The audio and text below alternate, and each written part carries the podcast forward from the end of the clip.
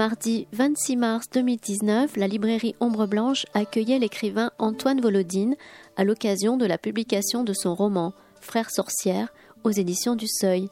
Bonne écoute.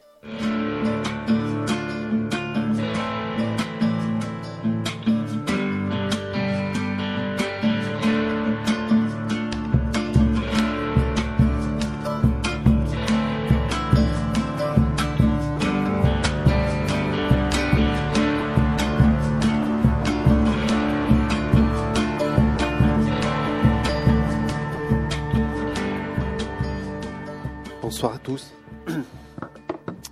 Merci d'être là ce soir. On va plonger dans les mondes post-exotiques avec Antoine Volodine euh, pour parler ce soir des, du dernier recueil d'entrevoûtes paru au Seuil, c'était au mois de janvier, euh, Frères sorcières. Alors Antoine, merci beaucoup d'avoir... euh, le débat avait été reporté au mois de janvier. Voilà, je suis très très heureux que qu'on ait quand même pu le mener euh, et, et le faire ce soir. Merci Antoine de votre fidélité. Merci à Ombre Blanche. Donc Frères sorcières, c'est le 43e, euh, la 43e pierre de l'édifice du du post-exotisme. On l'a évoqué il y, a, quelques mois quand vous étiez venu parler du livre de Lutz Bassmann euh, qui était sorti, c'était l'année dernière, l'hiver de 2018 il me semble. 17 il- ah oui, 2000 déjà.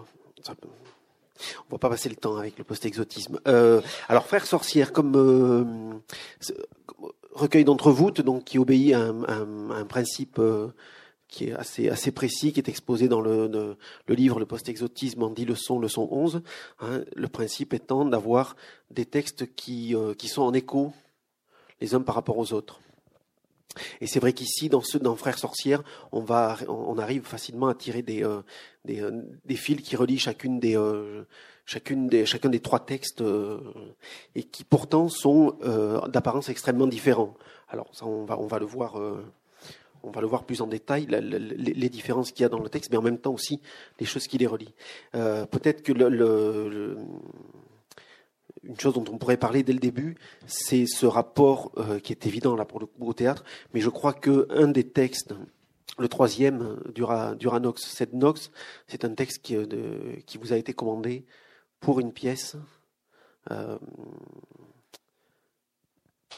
le, metteur en scène m'échappe. Joris Mathieu. Mathieu. Ouais. Euh, est-ce que c'est est-ce que c'est bien ça? Est-ce que c'est un texte de, de- au départ qui a été fait? Parce que il il est évident que c'est un texte qui n'a rien de, de, de, de dramatique comme ça a priori. Quand on le lit en se disant c'est un texte pour, la scène, euh, on se dit non, c'est euh, parce qu'il est à la, à la troisième personne, parce que euh, et que mais bon, en même temps, Joris Mathieu est tout à fait capable, on le sait, puisque des, des pièces ont été jouées à Toulouse d'outrepasser. Ouais, Bon, alors, euh, je vais parler de cette troisième partie euh, du théâtre. Euh, le théâtre est, extrêmement présent dans ce livre. On va en reparler, je pense, au cours de notre dialogue, mais effectivement, la troisième partie, qui est une longue phrase, une longue phrase avec des ponctuations, mais pas de points. C'est une phrase qui se, qui se lit euh, sans, sans difficulté. C'est pas euh, euh, c'est pas une épreuve, je pense, pour les lecteurs ou les lectrices, mais c'est une phrase qui n'a pas de, de point final. Et originellement, il s'agissait d'une commande effectivement qui avait été faite par par mes amis de, de- du TNG de Lyon, du théâtre Nouvelle Génération, haut et court, avec euh, comme metteur en scène euh, Joris Mathieu. Et euh, originellement, c'était un monologue, mais euh, évidemment, ce qui a été porté sur, sur scène, c'est une adaptation de cette longue phrase qui fait dans le livre euh, imprimé environ, enfin je sais pas, 120 plus de plus de 100 dirais. pages. Euh, au théâtre, c'est euh, c'est quelque chose de plus ramassé, mais le metteur en scène a, co- a conservé cette, cette idée de continuité de, des voix. Alors les voix se, se superposent. C'était au départ un monologue. Alors je voudrais, je voudrais justement parler de l'histoire de ce livre, parce qu'il s'appelle Frères sorcières, mais le spectacle qui a été euh, créé euh, un an avant la publication du livre euh, s'appelle Frères sorcières. il se trouve que lorsque j'ai donné à Joris Mathieu, donc du TNG de Lyon, le texte de, ce monologue adapté, euh, je l'avais intitulé Duranox sed nox. Et euh, il se trouve que euh, moi j'appartiens à une génération pour laquelle ce titre ne pose aucun problème de compréhension. Et puis Joris Mathieu, qui est beaucoup plus jeune que moi, et puis son entourage ne comprenaient pas ce que voulait dire Duranox sed nox, qui est évidemment une, euh, euh, un jeu de mots sur Duralex sed lex. La loi est dure, mais c'est la loi.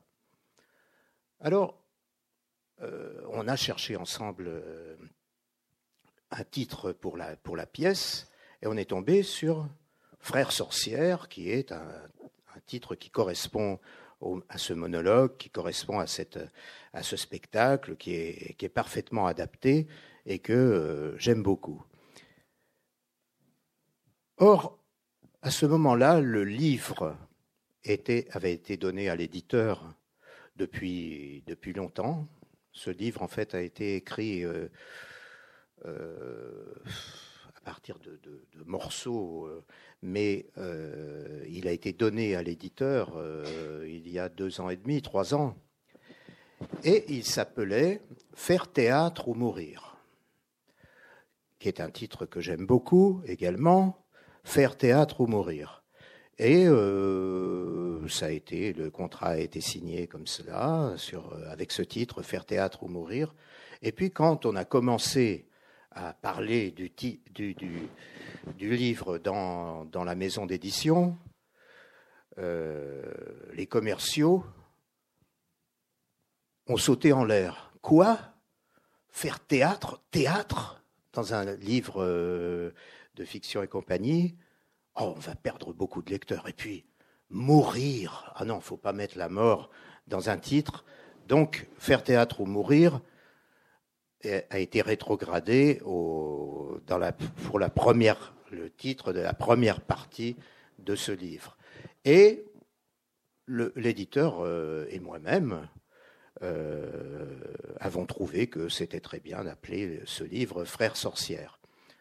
Euh, en général, je suis très réticent quand les commerciaux ou les éditeurs veulent me faire changer mes titres, mais là, c'était c'était pour trouver un autre titre euh, qui me plaisait beaucoup, euh, Frère sorcière. Donc, euh, j'ai accepté facilement cette, cette modification. Mais enfin, pendant un, certain temps, ça m'a été difficile de penser à ce livre autrement qu'en faire théâtre ou mourir. Et puis,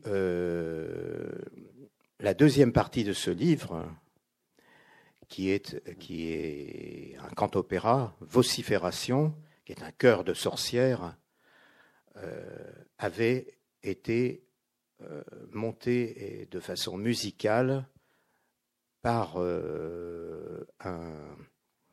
Enfin, on, l'avait donné et enregistré à France Culture avec une composition d'un compositeur qui, qui s'inspire beaucoup de textes du post-exotisme et qui s'appelle Denis Fragerman, qui a écrit euh, et édité des, CD euh, qui font allusion à, notre petit monde post-exotique. Voilà. Et, donc, euh, cet ensemble d'entrevoûtes qui se répondent se répond aussi dans sa fonction qui a été une, fonction vocale. Il y a eu beaucoup de voix là-dedans Et autant que le théâtre, et puis en même temps que le théâtre, ce qui a été privilégié dans, dans ce livre, Frères sorcières, c'est la voix, les voix, c'est n'est pas écrit en style oral, pas du tout, mais la voix est euh, traitée de façon euh, beaucoup plus euh, permanente, beaucoup plus intense que dans d'autres dans d'autres livres. Avec des jeux de, modulation aussi, puisqu'on va du murmure à la vocifération. Y a les formes sont très très polymorphes. Chaque, chaque, chacun des trois textes a, enfin, pas une contrainte, mais sous, un, sous une forme différente, une vocifération qui, euh, qui occupe le cœur du, livre sont euh, écrites en, majuscules. C'est un cantopéra en vocifération qui est un, style théâtral euh, post-exotique. La première partie, c'est un interrogatoire, donc avec la voix d'une comédienne qui euh, raconte euh, à qui Ça, c'est euh, peut-être un mystère. En gros, en gros si on fait allusion à la voix et au théâtre, la première partie, c'est un dialogue, la deuxième partie, c'est un chœur, et la troisième partie, c'est un monologue. Pour, pour dire l'origine des voix et comment elles se croisent.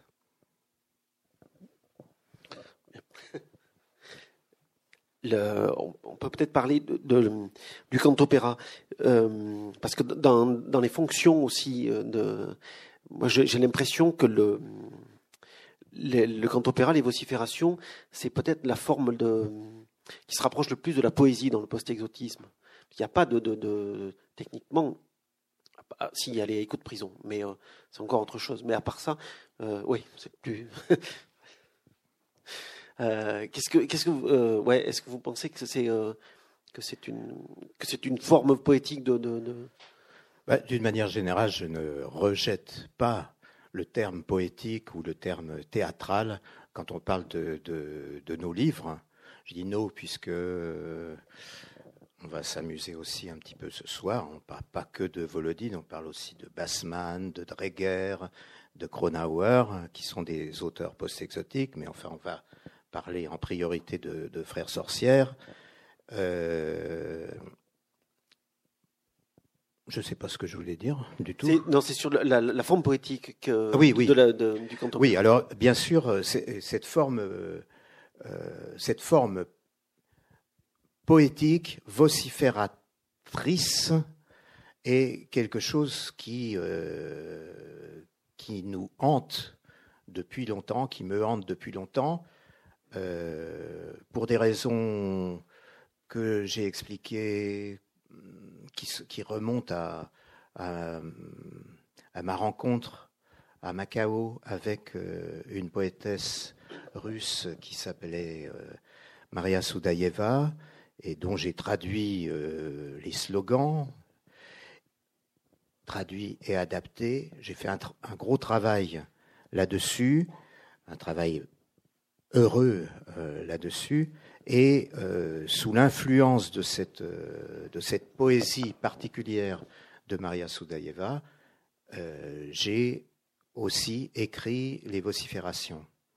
Et ces vociférations correspondent à, à quelque chose qui vient d'ailleurs, qui vient d'un espace inconnu, d'un monde inconnu, et qui, arrive dans le texte, euh, dans l'histoire racontée, comme une sorte de suite de, conseils, d'ordres, de contre-ordres, de murmures, de cris qui sont adressés à des femmes, aux petites sœurs du malheur, euh, qui euh, doivent traverser l'adversité qui doivent, qui doivent trouver un moyen de, souffrir moins et de se battre. Et ça, c'est euh, l'aspect poétique et magique de ces vociférations.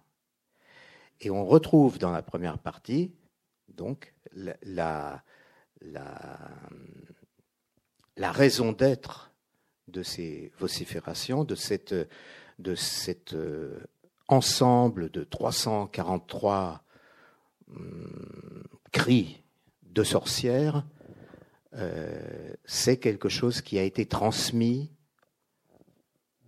de grand-mère en mère euh, jusqu'à jusqu'au personnage principal de la première partie qui s'appelle Eliane Schubert et qui est une comédienne qui interprète de temps en temps ces vociférations avec sa troupe de théâtre, mais qui ensuite, lorsqu'elle se retrouve seule, sa, troupe de théâtre ayant été euh, assassinée, euh, lorsqu'elle se retrouve seule, donne à cette, euh, à cette suite de, à cette suite extrêmement poétique et étrange, une suite de slogans bizarres, de slogans étranges, elle lui donne une raison d'être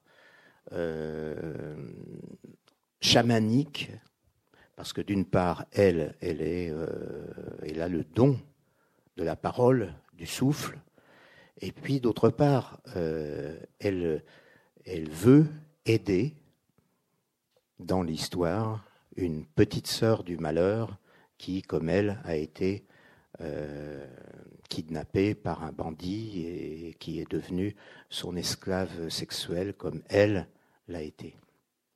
Donc il y a cet aspect de chamanisme, de chamanisme et de, euh, de guérison. Les chamans ne sont pas euh, des, magiciens, ce sont avant tout des guérisseurs. Eh bien, elle joue ce rôle de guérisseuse dans, dans la dans l'histoire qui est racontée, et elle utilise, elle s'appuie pour, euh, pour, sa, pour charpenter sa, sa guérison, qui est une guérison de, de parole et de souffle, elle, elle s'appuie sur ces phrases bizarres venues d'ailleurs et qui euh, peuvent être lues par euh, les lecteurs et les lectrices comme effectivement des, phrases poétiques, des phrases poétiques, un peu surréalisantes. Vous venez de l'évoquer, mais il y a quelque chose, je trouve, de, très symptomatique pour le coup, dans les, trois textes sur euh, une nouvelle forme de féminité, de féminisme euh, dans ces récits, où je trouve qu'elles se défendent particulièrement euh, avec beaucoup de force. Elles sont moins sujettes à subir le, le, les, les, du destin, les sorts qui, euh, qui sont souvent des assassinats, des viols. Ça, mais c'est quelque chose qu'on connaît dans, euh, dans le post-exotisme. Euh, mais, mais là, il y, a, une espèce de volonté de, de, volonté d'inverser la, la, chose que je trouve assez nouvelle, moi.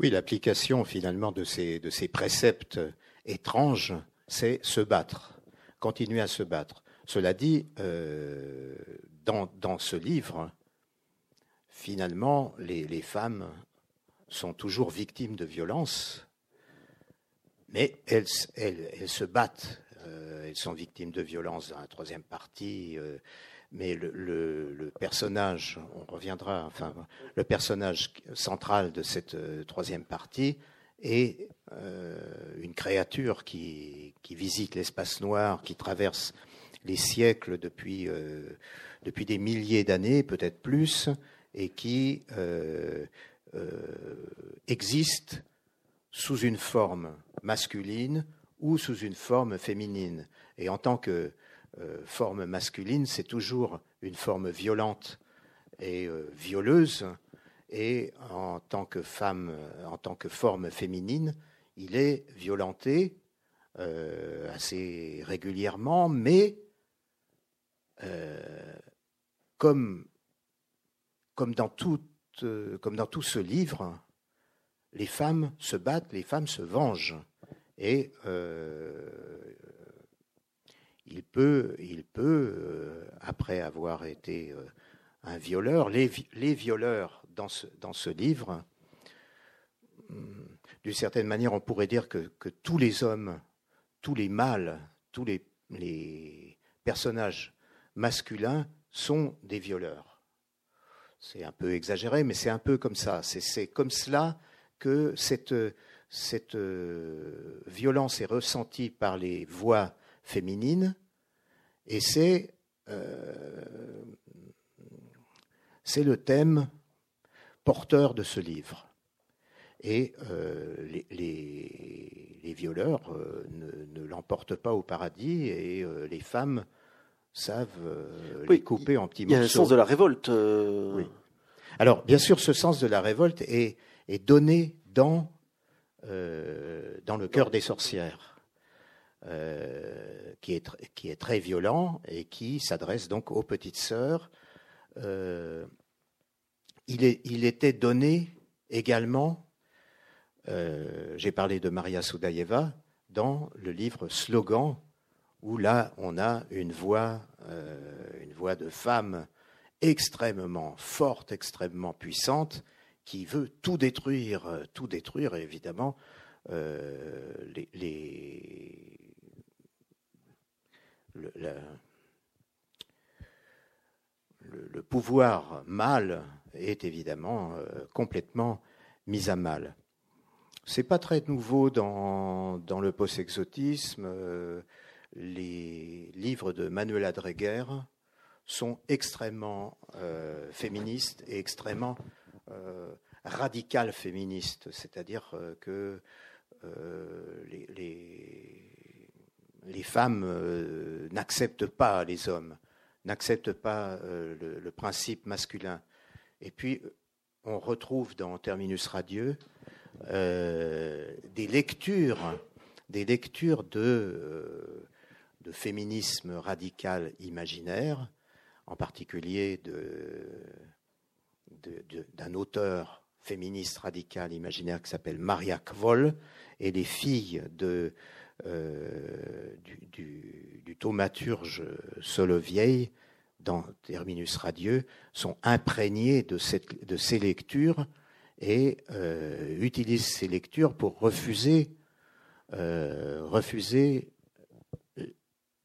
le principe masculin, hein, pour, euh, se, pour s'affirmer contre tout, tout, tout principe masculin. Et il se trouve que leur père a des relations incestueuses en rêve avec elles, et elles veulent tuer le père.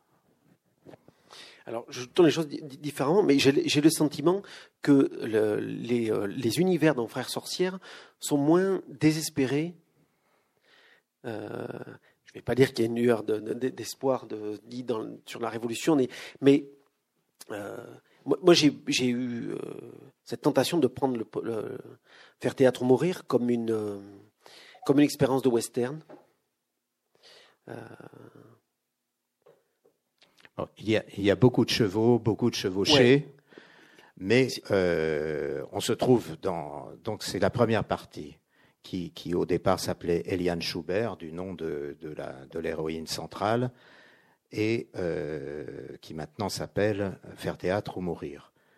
Eliane Schubert fait partie d'une petite troupe de théâtre itinérante dans un pays imaginaire dans un pays dévasté euh, par la guerre, par euh, la dégénérescence politique, où règnent des bandes de bandits à cheval, et on, est dans des paysages avec des petits villages, des petites villes très, très peu visitées, et surtout des montagnes, des rocailles, des, petits lacs très beaux autour desquels se déroule l'horreur du banditisme. Et la, troupe itinérante d'Eliane Schubert, qui s'appelle La Grande Nichée, euh, est, euh, dévastée, tuée, assassinée par une bande euh, dirigée par, par un bandit assez séduisant qui s'appelle Bayarov et qui va emmener Eliane Schubert, l'unique survivante, va l'emmener dans son repère au milieu des montagnes, dans un petit village où elle va euh, s'installer comme une captive, comme une maîtresse, esclave sexuelle, avec d'autres femmes qui, euh, comme euh, comme j'ai oublié les noms, hein, comme Yi, Miechi et Sheva, accompagnent Bayarov et son, ses maîtresses. Et et, voilà, et, donc, cette histoire va être racontée. J'ai dit que c'était un dialogue.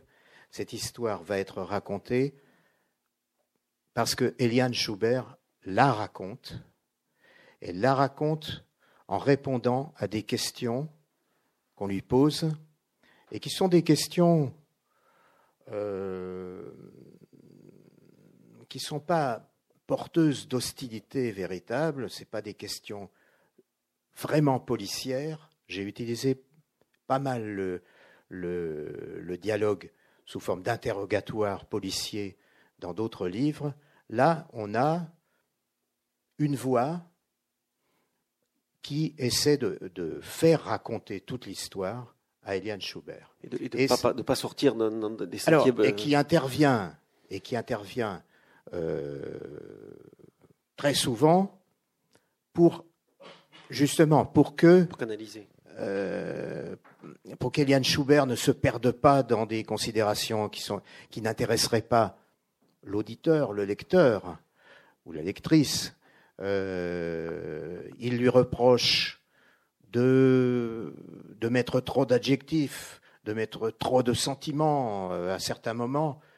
Euh, c'est lui qui fait accoucher l'histoire.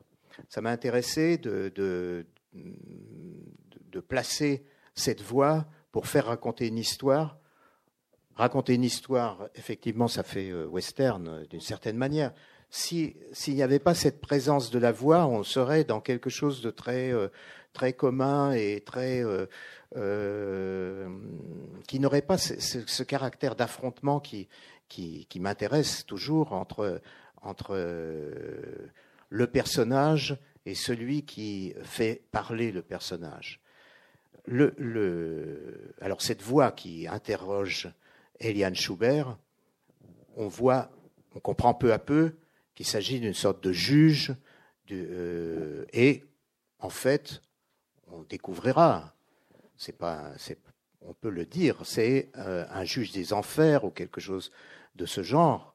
Eliane Schubert est morte, euh, elle va raconter tout ce qu'il a mené à cette mort très euh, violente et très imagée, et elle, est morte, mais elle ne l'a pas compris. Et l'un des rôles du, juge des enfers, c'est d'une part de lui faire raconter tout, pour nous, lecteurs et lectrices, mais c'est aussi euh, de, lui faire comprendre ce qu'elle n'a pas compris, c'est qu'elle est passée de l'autre côté de la vie et que euh, maintenant commence son, voyage dans, le bardeau d'après le décès. Il y a quelque chose. J'ai pensé au western parce qu'il y a. Vous, vous, Les chevaux. Non, pas que. euh, parce qu'il y a un moment, vous parlez du cinéma et vous dites, voilà, vous dites comme euh, au cinéma qui avait été tué par le théâtre plus d'un siècle plus tôt. Et du coup, le théâtre en avait euh, profité pour renaître de ses cendres. Alors je me suis dit, tiens, si, le, si on assassine comme ça le cinéma, ça, on se débarrasse du western au cinéma. non, mais ça, c'est des petites astuces pour euh, montrer que la, la chronologie est impossible, que c'est après la mort du cinéma deux siècles plus tôt. c'est ça, permet au, lecteur, à la lectrice de, de, se représenter que c'est pas dans le présent euh, contemporain. Mais en même temps, on est, on est dans un monde totalement imaginaire. Les, noms, les noms euh, des montagnes, des pays, euh, c'est le, pays des sept ciels corbeaux, le Korogon, Tijdrik Hurgel, enfin des, noms très hmm, qui font penser peut-être un peu à l'Asie centrale, peut-être un peu euh, à l'Afghanistan. Enfin, je, je, j'ai travaillé à partir de, ça. Donc, on n'est pas dans le western, mais plutôt dans l'eastern. Oui, c'est une autre forme. oui, qui est une, autre forme, oui. Et, euh, et donc, parler du théâtre qui a remplacé le cinéma, c'est parler aussi du fait que la société est totalement démantelée, n'existe plus, l'électricité euh, n'existe que de, façon euh, précaire, il n'y a plus de salle de cinéma, il n'y a plus de technique. S'il y a des, chevaux, c'est parce que euh, les, automobiles n'ont plus d'essence. Enfin, bon, on est, on est dans ces représentations de après la catastrophe, mais sans raconter la catastrophe, parce que c'est moins intéressant. Euh, ce qui est intéressant, c'est les relations humaines, c'est euh, les paysages. Et alors, justement, le, cinéma en tant que, en tant que art et art commercial n'existe plus. Il n'y a plus de projection, mais euh, le livre et dans cette première partie et dans les autres, joue beaucoup sur les images, puisque comme toujours, les images, c'est avant tout ce que j'aimerais euh, transmettre aux lecteurs et aux lectrices, pas, uniquement des histoires, mais des images dans lesquelles ils puissent euh, rentrer et euh, avoir le, plaisir d'accompagner des, personnages, des, paysages, des, situations. Se retrouver à l'intérieur. Alors se retrouver à l'intérieur, c'est euh, exactement les mêmes mécanismes que le cinéma. C'est avec, en plus, euh, pour ce livre, la, présence connue des voix qui sont à l'extérieur et qui racontent. C'est un peu comme si on avait un cinéma raconté. Là, je vous entends parler de, beaucoup de la place du lecteur. Alors, on sait bien quand on lit les livres du post-exotisme que on peut pas tout. Euh, il faut surtout pas tout savoir. Effectivement, vous racontez jamais les, catastrophes qui sont intervenues. On est toujours dans des systèmes politiques qui tournent à vide. Où la révolution est toujours en cours et ne, gagne jamais. Mais il y, a, quand même, là, dans ce que vous dites, j'ai l'impression quelque chose de, central qui est la, place du lecteur. Euh, non, mais je, je, rebondis sur cette façon que vous avez de dire que le, les, noms aident aussi le lecteur à comprendre, à, ou en tout cas à accrocher des images. Oui, euh, la, place, la place du lecteur euh, et, de la lectrice sont absolument essentielles dans notre, dans notre construction et dans la, la conception que nous avons de, notre littérature post-exotique, c'est-à-dire le lecteur est, invité à, euh, à participer dans sa lecture à l'histoire. C'est peut-être moins, présent ici, mais dans d'autres, livres, il y a des,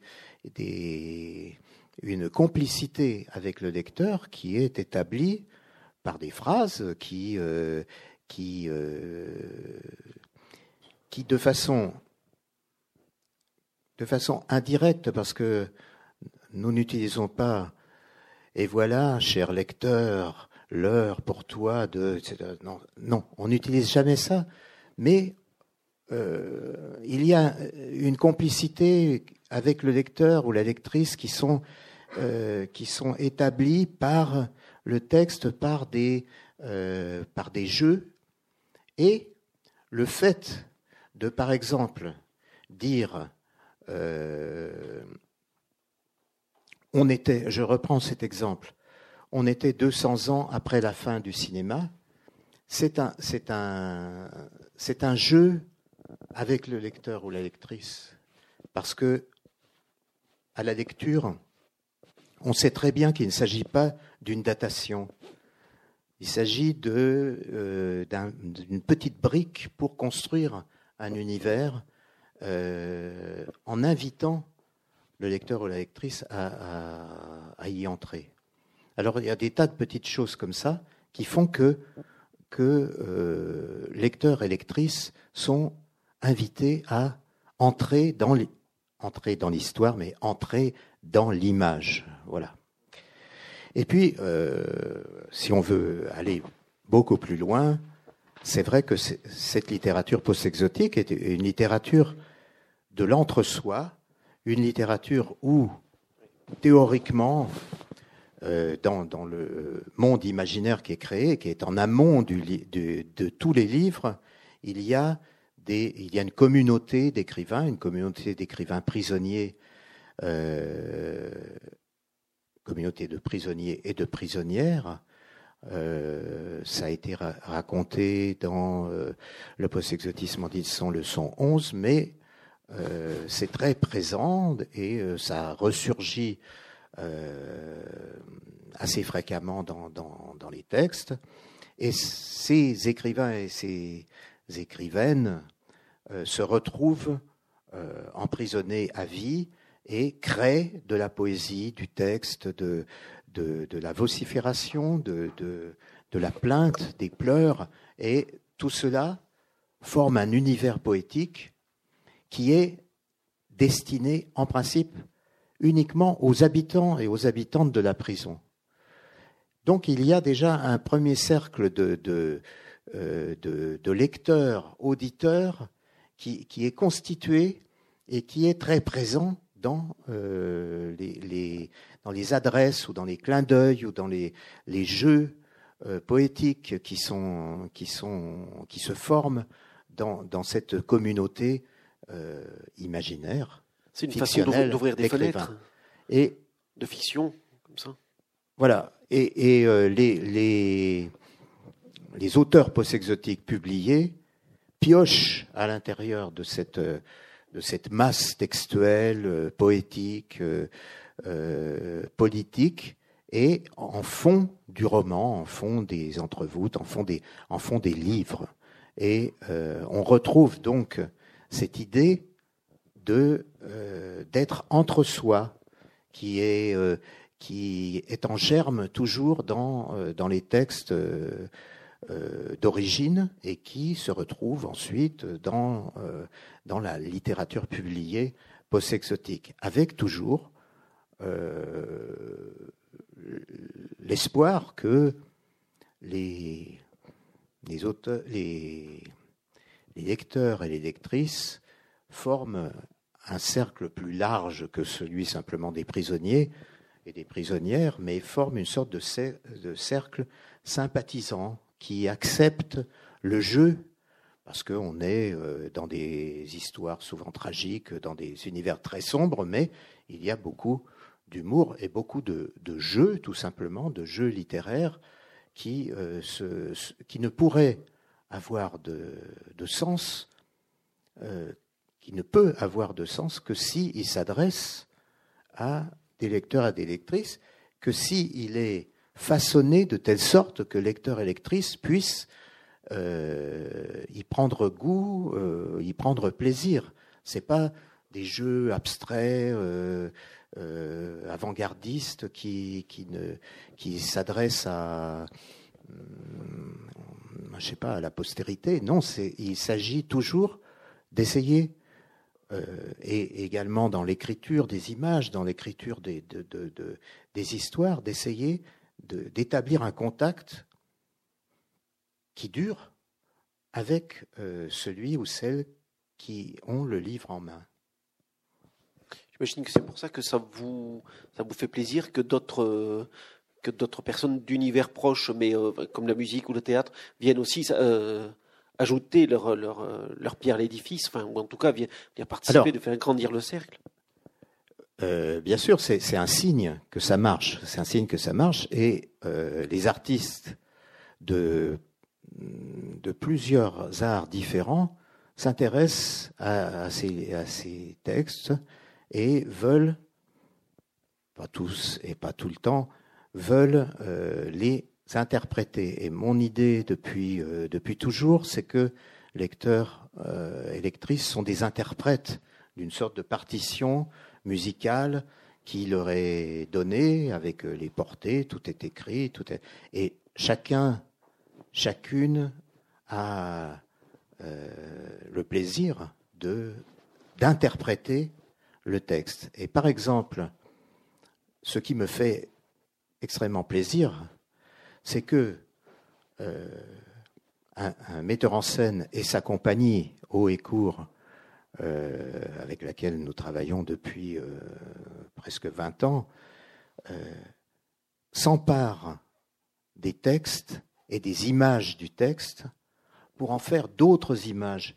Il réinterprète complètement.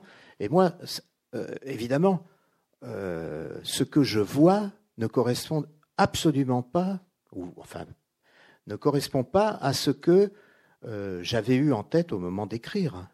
Pas du tout. C'est d'autres images, c'est d'autres personnages, c'est d'autres univers, mais qui ne, qui, qui ne rompent absolument pas, qui sont une continuité. Et ça, c'est extrêmement plaisant de, de voir que euh, en musique, euh, en théâtre, euh, des, des, des, des interprètes reprennent les textes sans, sans, du tout les trahir, mais en les transformant complètement. Voilà. Mais ça fonctionne par capillarité, en définitive. Oui. Mais de la même façon, euh, dans votre souci qu'il y a, euh, par exemple, avec les, euh, les noms des personnages, où, euh, où vous aimez beaucoup associer dans un même nom de personnage un prénom et un nom qui évoquent des choses ou opposées ou, ou qui vont vers une étincelle. Ou j'imagine quand vous ramenez un personnage qui s'appelle Bosch, on pense à, Jérôme Bosch, donc ça crée aussi les portes de, des, images pour le lecteur ça fonctionne par la même capillarité, c'est-à-dire que les auteurs des écrivains post-exotiques aussi on, leur, euh, vont puiser dans des images qui, sont déjà existantes. Oui, c'est ça. C'est des, euh, J'ai parlé de jeux, je réinsiste là-dessus parce que par exemple, appeler un personnage Korsakov ou euh, ou euh, Prokofiev, c'est renvoyer, c'est à, à d'autres mondes que celui de, de, la fiction, mais en même temps, c'est permettre au lecteur et à la lectrice de s'accrocher à quelque chose immédiatement et de, de, de rendre vivant cette appellation, par exemple. Alors, bien sûr, il y a beaucoup de, de noms totalement inventés, mais ce qui est euh, inventé l'est de telle sorte que on puisse, euh, que ça puisse renvoyer à un univers. Euh, euh l'univers ashkénaze, l'univers moyen-oriental, d'Asie centrale, russe, même, quand les noms sont très bricolés, je pense que ils, résonnent. Ils sont, créés pour résonner euh, en vous, hein. Euh, pas seulement, euh, pour faire plaisir au stylo ou au clavier. Mais on sent bien qu'il y a quand même un plaisir j'imagine, dans les trouvailles des noms. Là, il y a quand, on arrive sur le personnage, alors dans la troisième partie, hein, on a cet esprit chamanique qui, depuis des, des, des, milliers et des milliers d'années, va de corps en corps. Euh, dans ses pérégrinations, il se retrouve dans le corps d'une jeune femme qui parfois euh, se fait appeler Bella Ciao. Bon. C'est formidable oui. de. Oui, euh, Bella Ciao était déjà présente à droite et à gauche. Et oui, enfin, il y a beaucoup de, il y a beaucoup de, jeux. Bon, c'est sûr. Et le, personnage de la troisième partie, qu'on peut appeler de façon générique, soit Mo, Mo, soit Hadef Kakaïn, euh, selon les, moments de, ces réincarnations, il vit des, vies entières. Hein, c'est pas juste euh, une petite apparition. Hein, il, vit des vies entières en s'emparant d'une forme adulte qui, est à, sa disposition, euh, qu'il rencontre. Euh, il, peut prendre des noms ambigus par exemple, Jeanne l'insolent ou Jean le goudronneux, Jean la goudronneuse ou donc Bella Ciao, Amandine Odilon, qui est également le nom d'une fille, d'une de ses filles qu'il a, assassinée. C'est-à-dire que le, personnage n'a plus de statut sexuel, sexué euh, précis. Il évolue dans un monde où ça n'a plus tellement d'importance d'être masculin ou féminin. Mais, pour euh, mais, il vit une vie masculine ou féminine de façon très intense chaque fois. Alors moi j'ai l'impression justement que c'est un personnage qui, au, fil du texte, euh, va apprendre, euh, au fil de son passage dans les corps, va apprendre ce que c'est d'être un être humain. Puisqu'il y a ce, il y a ce moment terrible où quand il est, quand il est dans le corps de Amandine Odilon, euh, où il se fait violer par les deux colosses, il va jurer de se, de se venger dès qu'il aura l'occasion. Et j'ai l'impression que là, il, il, s'opère quelque chose de, dans le personnage qui est de l'ordre de, véritablement de plus que l'incarnation dont il a l'habitude, c'est que là, il prend conscience de, de, son chemin vers l'humanité. Oui et non, c'est dans votre analyse euh, pas forcément. Ce qu'il ce y a, c'est que euh, il, vit intensément ce personnage de Amandine Odilon qui a été euh, horriblement malmené, qui a été violé, et il va, euh, il est mu aussi par la vengeance, et il est, il rencontre sans cesse dans ses voyages terribles dans l'espace noir, dans le noir, il rencontre sans cesse des personnes ou des êtres magiques les sept filles belettes, les sept mésanges mineurs, euh, euh, etc., euh, qui, qui, qui lui en veulent, qui veulent se venger, parce, parce que les sept frères Corbeau également, il, il a été, il a été monstrueux pour, pour, pour, pour les belettes, pour les, les mésanges mineurs, les corbeaux, etc. Et au fil des siècles, la vengeance continue et il en est la cible. Mais lui-même, lui-même veut se venger de euh, quand, quand, il a été quand il est Bella Ciao, il veut se venger de, euh, de, de, celui qu'elle a aimé euh, des siècles plus tôt, ou 2000 ans plus tôt, euh, sur une plage noire euh, étrange et magnifique, et où ils ont combattu de façon magique l'un contre l'autre, en se promettant de, euh, à la prochaine rencontre de se détruire mutuellement.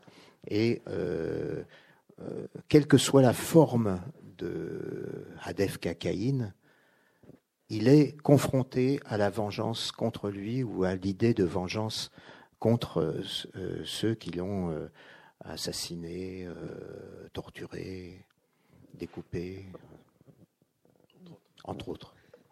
C'est un texte qui fonctionne vraiment, euh, là, pour le coup, à l'inverse du. Euh, c'est le, le, négatif du, du, du, premier texte où les choses étaient bien calées avec des, une, des, images très claires de, de, de steppes, de, de, chevaux, de, villages que vous, que vous savez très bien décrire. Là, on est vraiment dans, on est dans une espèce d'évanescence perpétuelle, avec juste du personnage, hein, du fait qu'il évolue. Il y a des temporalités qui sont totalement invraisemblables, et il y a des, il y a, des moments où, par contre, on a l'impression qu'on est, que ça pourrait être dans une ville euh, d'aujourd'hui. Euh, là aussi, vous jouez, vous jouez un rapport d'opposition très, euh, très marqué. Oui, alors, ce personnage, Sadef Kakaïn, qui vit qui vit son aventure noire depuis des milliers d'années, depuis plus, puisque de temps en temps, euh, au moins une fois, ils disent qu'ils se rappellent le Big Bang, donc ça, fait assez loin. Euh, mais enfin, euh, ce, ce, personnage traverse un espace magique qui est fondamentalement noir, et lorsque une de ces mésaventures horribles lui est arrivée, il se replie, il se retire dans l'espace noir où il vit euh, plusieurs, euh, plusieurs siècles, où il marche dans la, dans, dans l'obscurité, les ténèbres, la, la suit, et où il rencontre, euh, malheureusement pour lui, des, des puissances qui, lui en, qui lui en veulent et qu'il doit affronter sans cesse. Et au cours de ces réincarnations, bien sûr, il, se réincarne dans des, personnages qui peuvent euh, correspondre à la vision qu'on a de, l'humain, effectivement. Euh, ça peut être un, médecin bizarre dans un, cabinet médical où il va, où il va vivre euh, plusieurs années avec, avec, euh, avec une femme, donc Amandine Odilon, avec euh, laquelle il a des enfants, des filles, qu'il s'empresse de, tuer. Et puis, euh, il y a des, paysages qui sont autres que l'espace noir, mais qui sont comme surgis de l'espace noir. C'est des villes, des petites villes portuaires, une petite ville. Et un peu d'humour récurrent dès qu'il euh, réapparaît dans une cité, dans une ville, dans une civilisation qui, qui pourrait être euh, humanoïde, on va dire, humaine, il est accablé par le fait qu'il faudra refaire la révolution il faudra, c'est de nouveau euh, la révolution à faire, il faudra mettre des guillotines au carrefour, il faudra fusiller les capitalistes, etc. Et euh, cette, euh, ce, truc revient, cette obsession revient et, et elle, est, elle, est, cyclique, quel que soit, quel que soit le, après des, aventures qui, qui théoriquement ont, duré des, siècles, ils se retrouvent dans une sorte de, euh, de, euh, de. Il y a des manifestations syndicales. Euh, il, est, il, est, il est atterré par l'idée que, que tout ce que la mémoire de la révolution qui avait réussi autrefois, on ne sait pas où, euh, s'est perdue et qu'il faut tout refaire. Voilà.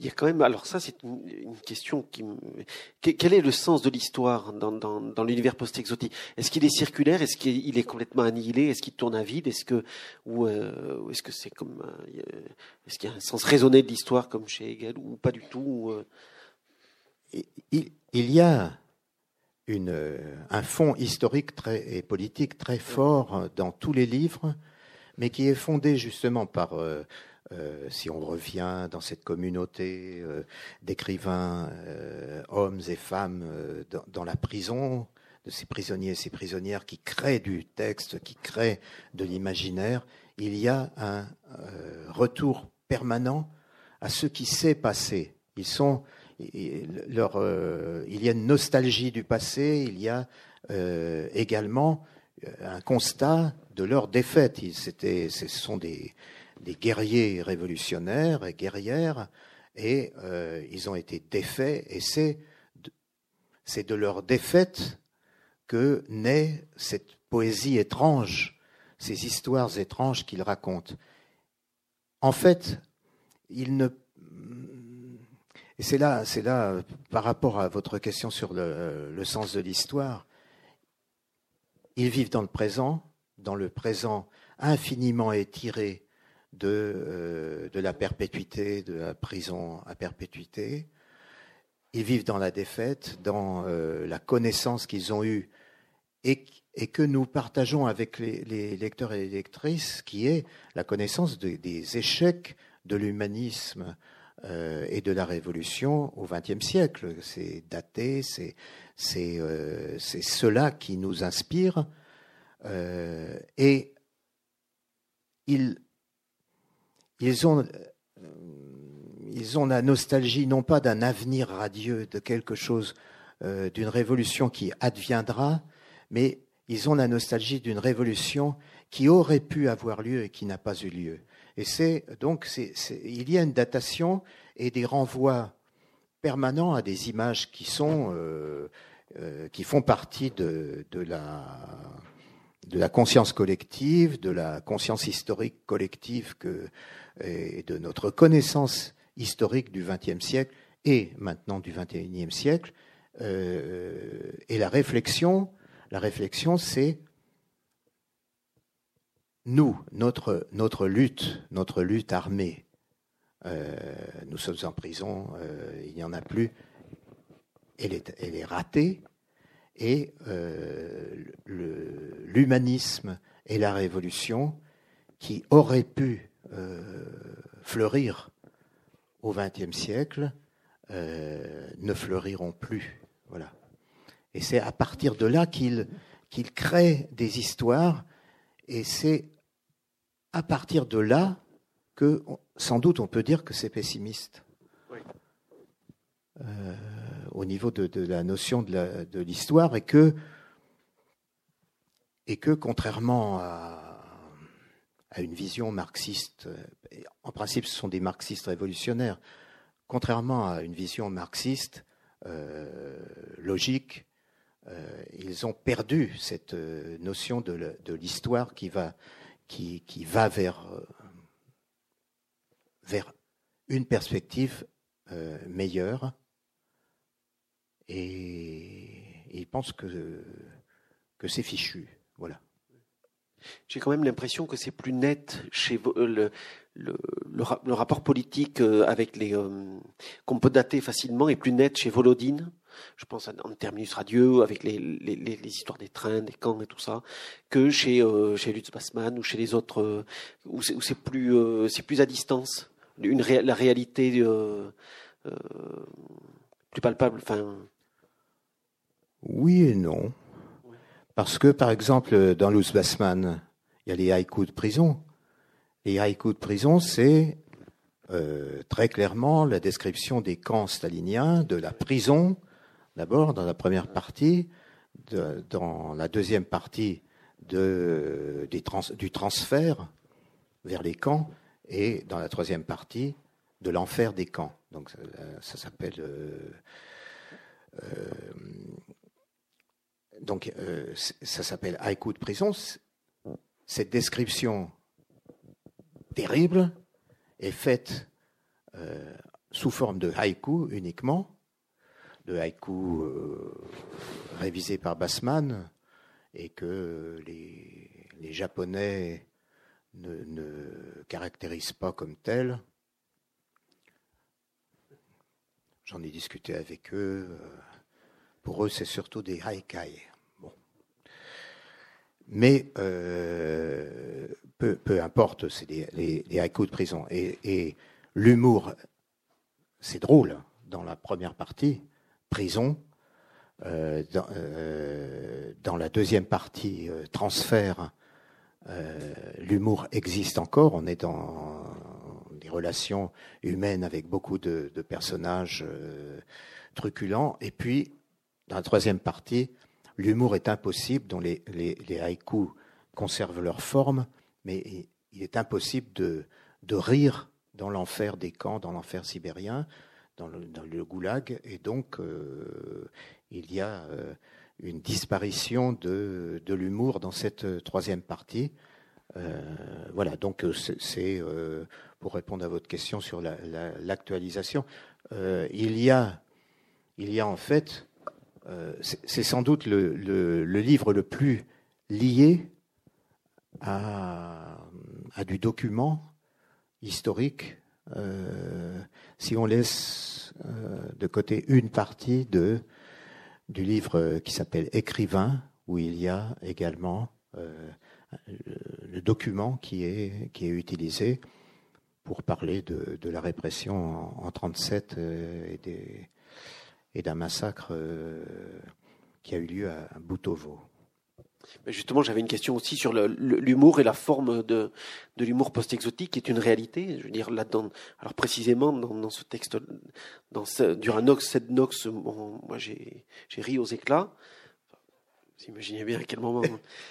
Mais euh, non, vraiment, euh, c'est comment on le qualifie? C'est parce que on peut pas juste se contenter de dire que c'est de l'humour noir. Euh, parce que ça marche pas euh, juste comme ça. Il y, a, quelque chose en plus, il y a quelque chose euh, qui, n'est pas non plus de, l'ordre de l'humour désespéré, parce qu'on se raccroche toujours à des moments d'humanité. Parce que l'humour, c'est aussi ce moment où on, se retrouve terriblement humain tous. Oui, c'est un humour particulier qu'on a essayé de définir collectivement, nous, auteurs post-exotiques, qui est l'humour du désastre l'humour du désastre. Et euh, je pense que si vous riez dans la première partie de, Frères Sorcières, c'est peut-être pas à cause de cette, euh, à cause de l'humour du désastre, parce que je crois qu'il n'y en a pas beaucoup euh, dans, cette première partie. Mais il y a quelque chose qui est drôle. C'est la nature du dialogue et la nature de l'opposition entre celle qui raconte et celui qui fait raconter, le juge des enfers. Parce que le juge des enfers intervient exactement comme un lecteur. C'est pour ça aussi qu'il y a une complicité qui peut se créer euh, à la lecture. Exactement comme un lecteur ou une lectrice, au moment où ils lisent un texte, ils sont là, ils sont en train de dire ah, euh, il commence à nous embêter avec ses descriptions de montagne. Juste à ce moment-là, intervient, euh, l'interrogateur qui dit ça suffit les descriptions de montagne. Hein? Euh, il y a beaucoup de, répliques comme ça. Je, prends au hasard. Hein. Ça, ça, fait, ça fait, ça aide à raconter l'histoire juste ces. Comment pouvez-vous affirmer cela sur ces femmes sans les connaître? Euh, Luttez contre votre tendance à la formule. Elle ne sert à rien, elle n'apporte rien. Etc. Enfin bon. Une qui est formidable, c'est Vous exagérez, la suite l'a prouvé. Ça c'est. Ouais. Assez d'interrogations sur la solitude, des faits. Épargnez-nous ces considérations à quatre sous sur le banditisme, etc. Enfin voilà. C'est-à-dire que on a, on a euh, une intervention extérieure pour, pour le lecteur euh, ou la lectrice, mais celui ou celle qui lise euh, peut, pourrait avoir ce type de, de remarques au moment de la lecture. Et c'est ça qui est, euh, c'est ça qui provoque quelque chose qui est complicité et drôlerie. Alors que dans la, dans, alors que l'histoire racontée est terrible. Voilà. Alors c'est, c'est ça l'humour du désastre peut-être, cette situation-là. Mais euh, l'humour du désastre particulier au post-exotisme, on le trouve euh, moins là-dedans si, euh, pas dans la première partie. On le trouve peut-être beaucoup plus dans la troisième partie, et puis dans certains slogans bizarres. Hein, je ne sais pas tout ça par cœur, mais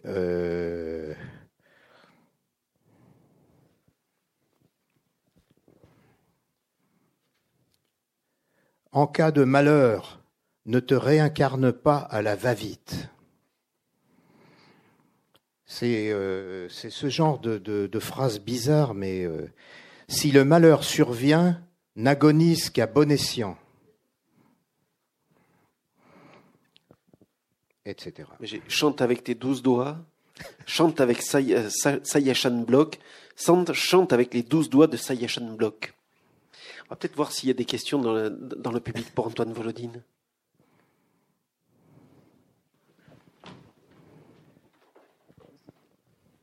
Bonsoir. Bonsoir. Si si, si j'essaie de, de, jeter un regard rétrospectif sur, sur toute votre œuvre, vraiment du départ de, de 1985 jusqu'à jusqu'au dernier roman, euh, on constate que vraiment, dès, euh, dès le premier, sauf erreur de ma part, hein, biographie comparée de, de Murgrave, dès le premier, on trouve euh, cette esthétique avec plusieurs narrations, plusieurs voix, une esthétique du fragment, du récit dans le récit. Ensuite, ça va se déployer avec les narras, les interrupta, les haïkus, les vociférations, les slogans, peut-être du fait de votre rencontre avec Maria Soudaïeva. Et en plus, tout ça se démultiplie et se refragmente avec les quatre hétéronymes. En 1985, c'est Antoine Volodine. Ensuite, en 99, Elie Kronauer. Manuela Dreger en 2002 et Luz Bassman en 2008. Ça veut dire que euh, ça correspond chez vous, pour, le dire très vite, hein, à euh, un déploiement, une, fragmentation qui correspond à une nécessité dans votre projet artistique global, qui est le post-exotisme, ou est-ce que c'est euh, est-ce un pur jeu narratif qui se construit progressivement sans euh, qu'il n'y ait au, préalable une élaboration? Merci pour cette question. Et bon, il y a une construction qui, se fait de façon empirique au fil des, décennies, puisque ça fait 30 ans que, le, post-exotisme se construit, et forcément il y a des, ajouts, des, modifications, des, nuances et des concrétisations d'hétéronymie euh, qui n'étaient pas possibles au départ.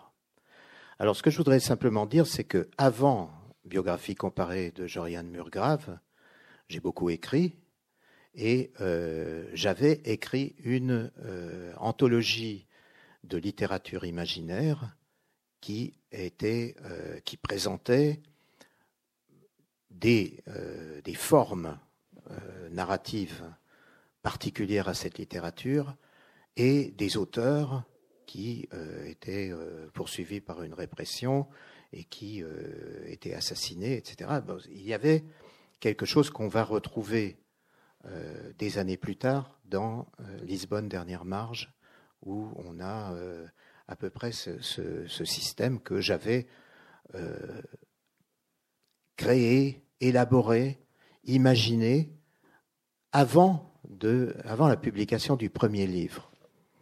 Et ce qui explique aussi pourquoi, dès les premiers livres, vous l'avez euh, remarqué, il y a une fragmentation et il y a surtout euh, des, voix différentes qui interviennent dans l'histoire pour raconter l'histoire, pour faire naître euh, le livre à partir de plusieurs narrateurs, plusieurs voix narratrices. C'est très net dans, dans dans les livres dès le début. Et ensuite, le, système a pu s'affirmer parce qu'il il fallait, pour euh, écrire le post-exotisme en disant le son 11 qui, permet de, d'exposer ce, système euh, littéraire, il fallait, c'est leçon 11, il fallait 10 leçons avant. Donc c'est le onzième titre. Il y a dix livres publiés avant, et ça donne une assise à ce qui est donc autre chose qu'une théorie, qui est aussi une pratique, tout simplement. C'est la pratique post-exotique, et elle s'affirme avec ce petit livre. Mais déjà, il y avait euh, l'apparition de, de, plusieurs voix de façon euh, officielle, hein, d'une certaine manière, vu sur l'ossuaire, paru euh, en même temps que le post-exotisme sont le son 11, c'est deux voix qui se répondent.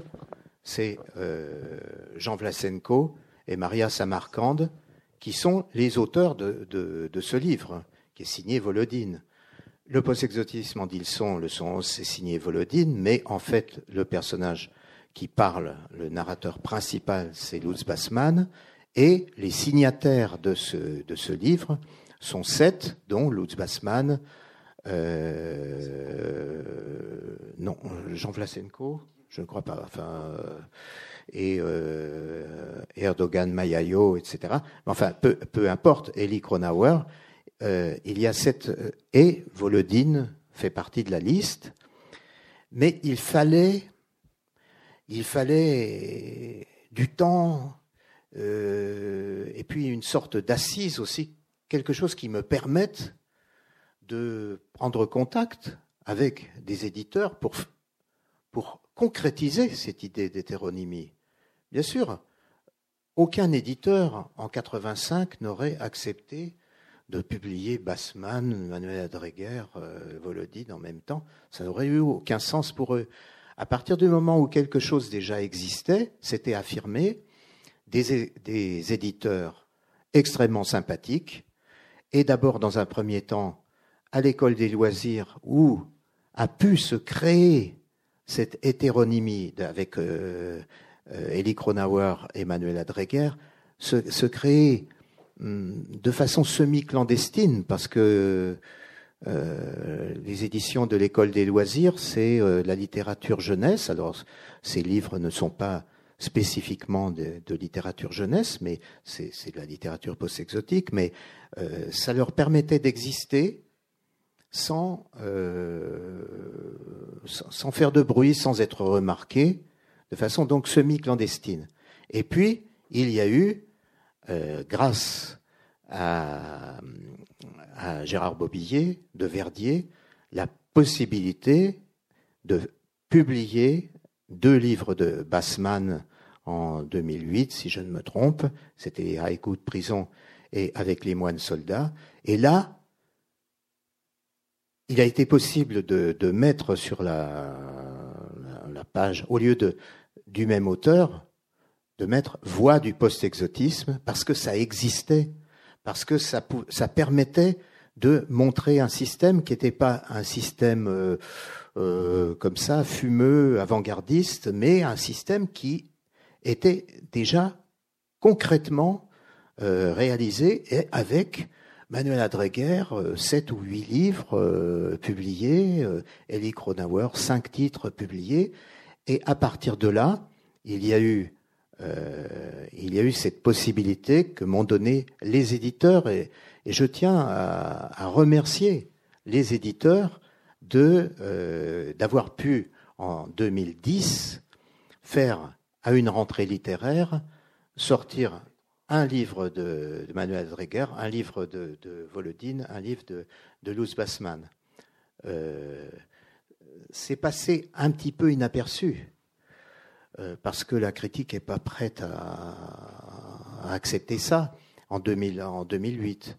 Mais, euh, mais c'était une affirmation, et à partir de ce moment-là, il n'y a, a plus de difficulté pour développer ce, j'aime pas le mot système, mais enfin c'est plus simple d'en parler, de développer cet euh, édifice complexe du post-exotisme, polyphonique, euh, hétéronymique, qui, euh, qui, qui,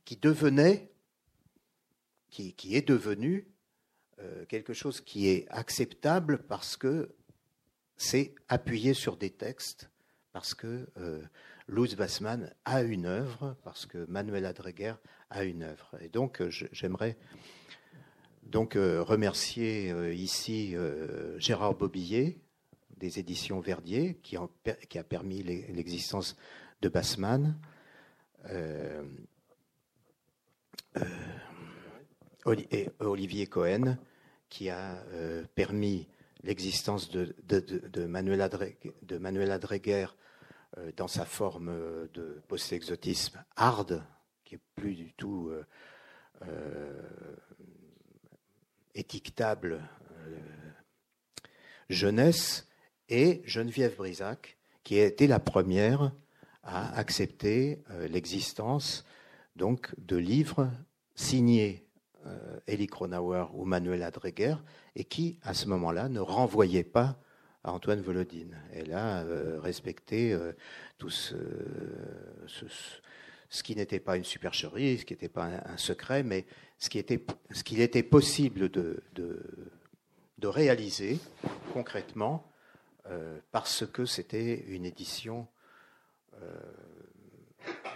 non, non regardée par la critique comme, comme les premiers livres étaient publiés en présence du futur, euh, alors que ce n'était pas de la science-fiction, dans euh, quelque chose qui n'était pas regardé par la critique non plus. Donc, donc faire, faire exister des voix. Euh, allez-y, allez-y, allez-y, je vous en prie. faire, exister euh, ces hétéronymes, ça a été toute une entreprise concrète qui, qui, ne dépend pas que de, que de l'écriture et que de l'imaginaire. Il fallait concrètement que des, éditeurs acceptent ça. Ils, ils le font, ils l'ont fait, et c'est magnifique on est passé d'un jeu, de, mise en abîme sur le réel à un vrai bloc de réel. Voilà. Ouais. Quelqu'un d'autre?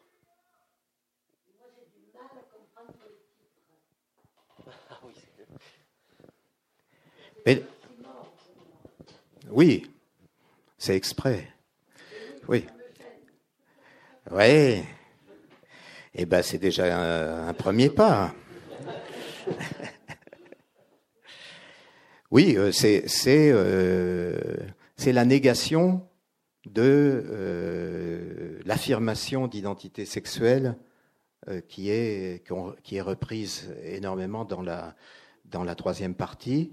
Et puis, c'est vrai qu'il y a beaucoup de sorcières dans, cette histoire, mais aussi des sorciers dans la troisième partie. Et Oh, je crois qu'il faut que vous vous y fassiez, et puis euh, c'est comme ça. Hein. Oui, parce qu'il y, a tout ce travail dans le livre de, des choses qui sont mouvantes euh, et, qui sont impalpables et on peut pas forcément se fier euh, parce que le, réel, on a du mal à l'attraper aussi. Oui, et puis l'opposition entre mâle et femelle n'existe plus en principe dans l'espace euh, du bardo. Euh, on n'a pas parlé euh, du bardo, qui est quelque chose qui, qui, nous est très familier, mais qui est que après le décès, et souvent tous nos livres se passent après le décès, racontent, mettent en place des personnages qui sont décédés, ils n'ont plus de la, la, perception des contraires, et donc le euh, mâle, femelle disparaît, de même que haut et bas, ténèbres et lumière, euh, passé et, à venir. Et euh, c'est dans ce monde flottant, dans ce monde du bardo, que très souvent se déroulent nos, histoires. Et les personnages sont, à ce moment-là, ni morts ni vivants. il n'y a plus de distinction entre mort et vivant entre la mort et la vie. Euh, de même que là, dans Frères sorcières, il n'y a plus de, distinction entre masculin et féminin. Cacaïne, le, le, héros de la troisième partie, dans l'esprit chamanique, lui, il est dans un univers encore alternatif. C'est pas véritablement un bardo, mais c'est euh, parce que il, il, a une conception extrêmement élastique du temps. Il peut se réfugier aussi dans un temps cristallisé ou j'imagine, il doit pouvoir accélérer aussi le temps comme, comme il veut. C'est plus le bardo, ça. C'est encore autre, autre chose, je sais. Oh, le bardo, oui, ça a beaucoup de définitions. non, justement, on peut jouer, on peut jouer infiniment sur ça. On peut jouer infiniment sur les univers imaginaires euh, à, à, partir du moment où on, on estime que euh, la logique est flottante et euh, et la, la, temporalité, c'est quelque chose sur quoi nous nous interrogeons très souvent. c'est une temporalité qui euh, peut effectivement s'allonger infiniment ou se réduire infiniment, comme on le voit dans, euh, Black Village de, Bassman, s'interrompre. Et euh, ici, pour la première fois, euh, je montre une, temporalité proche de l'infini et qui, qui ne va pas fonctionner de façon circulaire, mais plutôt de façon spirale, c'est-à-dire que des, des, des, éléments du passé vont ressurgir, mais ne vont plus amener aux mêmes conclusions, aux mêmes, aux mêmes aventures. J'ai remarqué qu'il y a la, présence de, de, à deux reprises dans le troisième texte d'un auteur qui existe, qui n'est pas post-exotique. Alors ça, c'est un truc, j'avais, il me semble, j'avais jamais vu, mais vous parlez à, à deux reprises de, de, Lovecraft. Alors ça, c'est, c'est, nouveau aussi la présence de Lovecraft. C'est euh... Non, c'est pas nouveau parce que, euh, mais il y a des petites, des petites choses comme ça qui sont euh, qui sont euh, destinés à, à, jouer avec, euh, avec ceux et celles qui disent. Euh, Lovecraft est une citation est, est, cité, mais c'est pas le seul.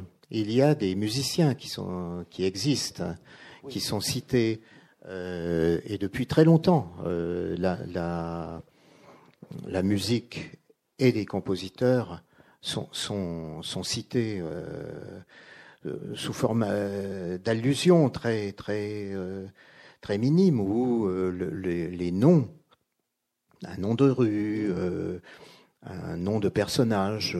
J'ai parlé Korsakov tout à l'heure, c'est un, des personnages de Don Dog. Ligeti, on, retrouve, du réel, des petites pointes de réel qui montre que euh, on est dans un monde flottant où tout n'est pas imaginaire et où en fait, si on voulait bien, on pourrait euh, euh, retracer des passerelles entre la fiction totale et la réalité de notre monde. Alors Lovecraft, Lovecraft est cité. Hmm, je crois que dans les années 80 j'avais cité aussi, euh, à propos d'une tête dans un placard, euh, quelque chose qui était dostoïevskien, un regard, un dostoïevskien. C'est-à-dire, euh, c'est amusant de, citer de façon très très courte.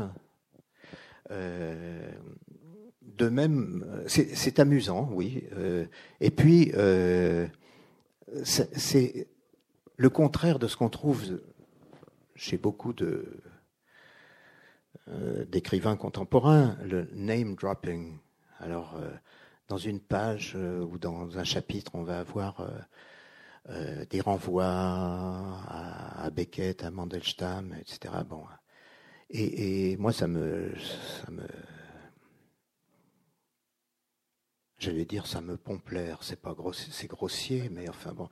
Et, et, c'est quelque chose qui est qui est un, une sorte de coquetterie mondaine euh, qui qui ne qui n'est absolument pas du tout dans nos dans nos habitudes euh, post-exotiques.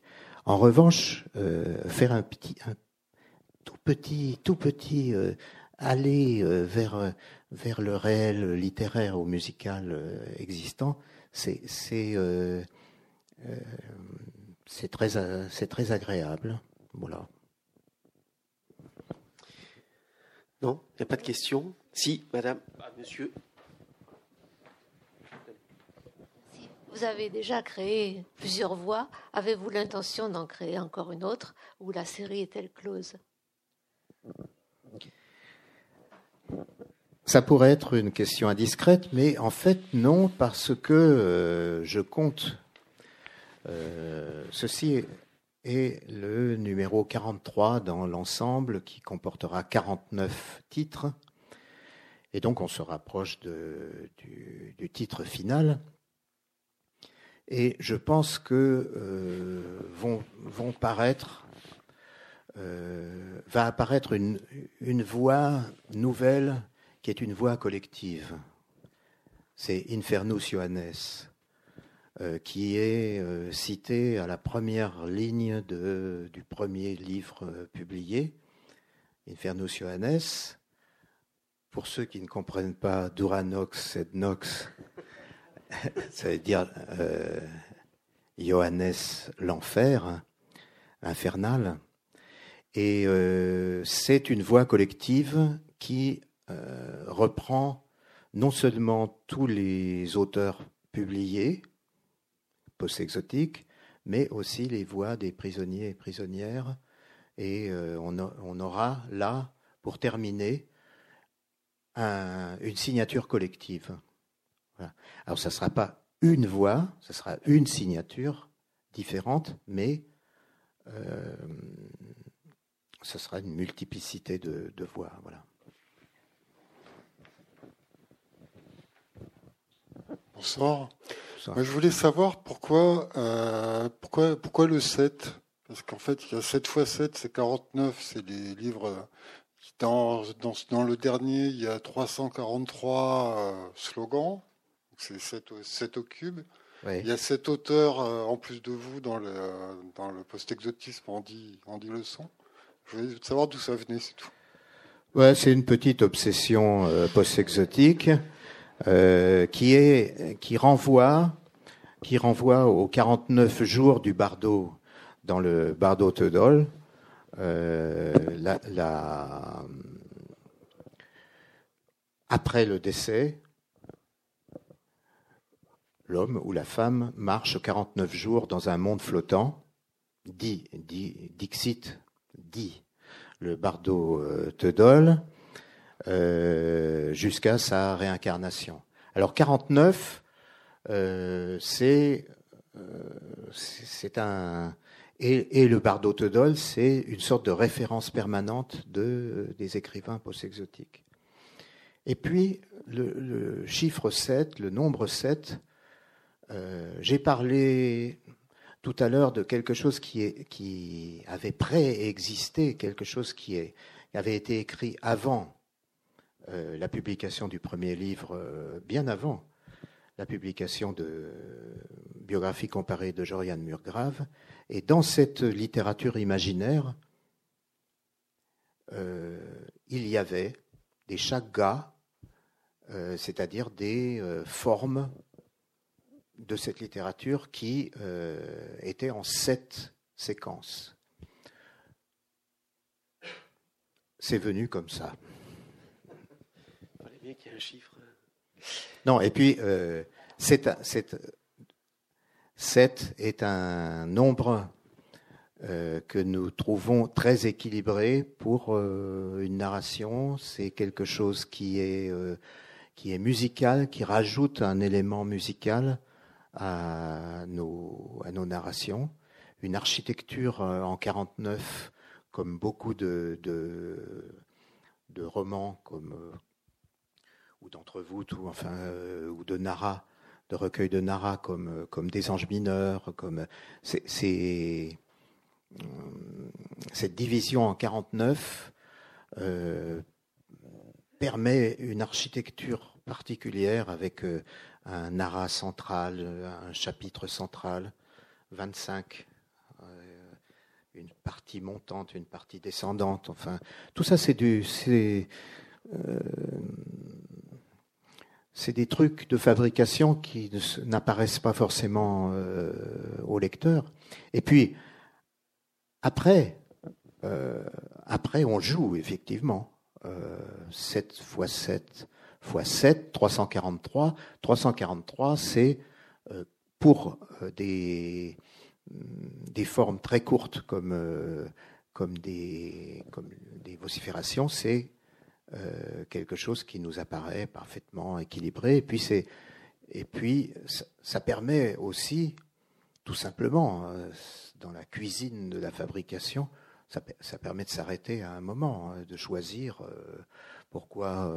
alors, ça pourrait être des, des, nombres très jolis aussi. Ça pourrait être 111, ça pourrait, ça pourrait être. euh, 2401 qui est 7 x 7 x 7 x 7, mais, mais 2401 slogan, c'est trop et je crois que nous respectons beaucoup les lecteurs et les lectrices. Et, vous avez du mal à vous arrêter dans la production, comme ça, dans les fictions, dans les. Euh, du mal à m'arrêter. Ouais, parce que ben, euh, tout à l'heure vous m'avez dit il y a bien moins il faut s'arrêter.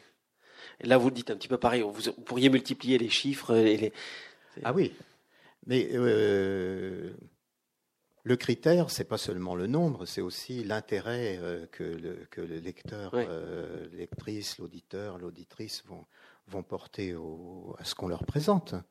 Donc, il faut être raisonnable. Et puis, du mal à s'arrêter, je pense pas, parce que euh, l'édifice s'arrêtera à 49 titres. Et là, euh, je pense que j'ai plutôt du mal à aller jusqu'au bout. Bon, je crois qu'on va s'arrêter là. Si on va passer peut-être à la séance de dédicace, si vous voulez vous faire euh, signer le livre. Merci beaucoup, Antoine. Merci à vous. Merci. Merci.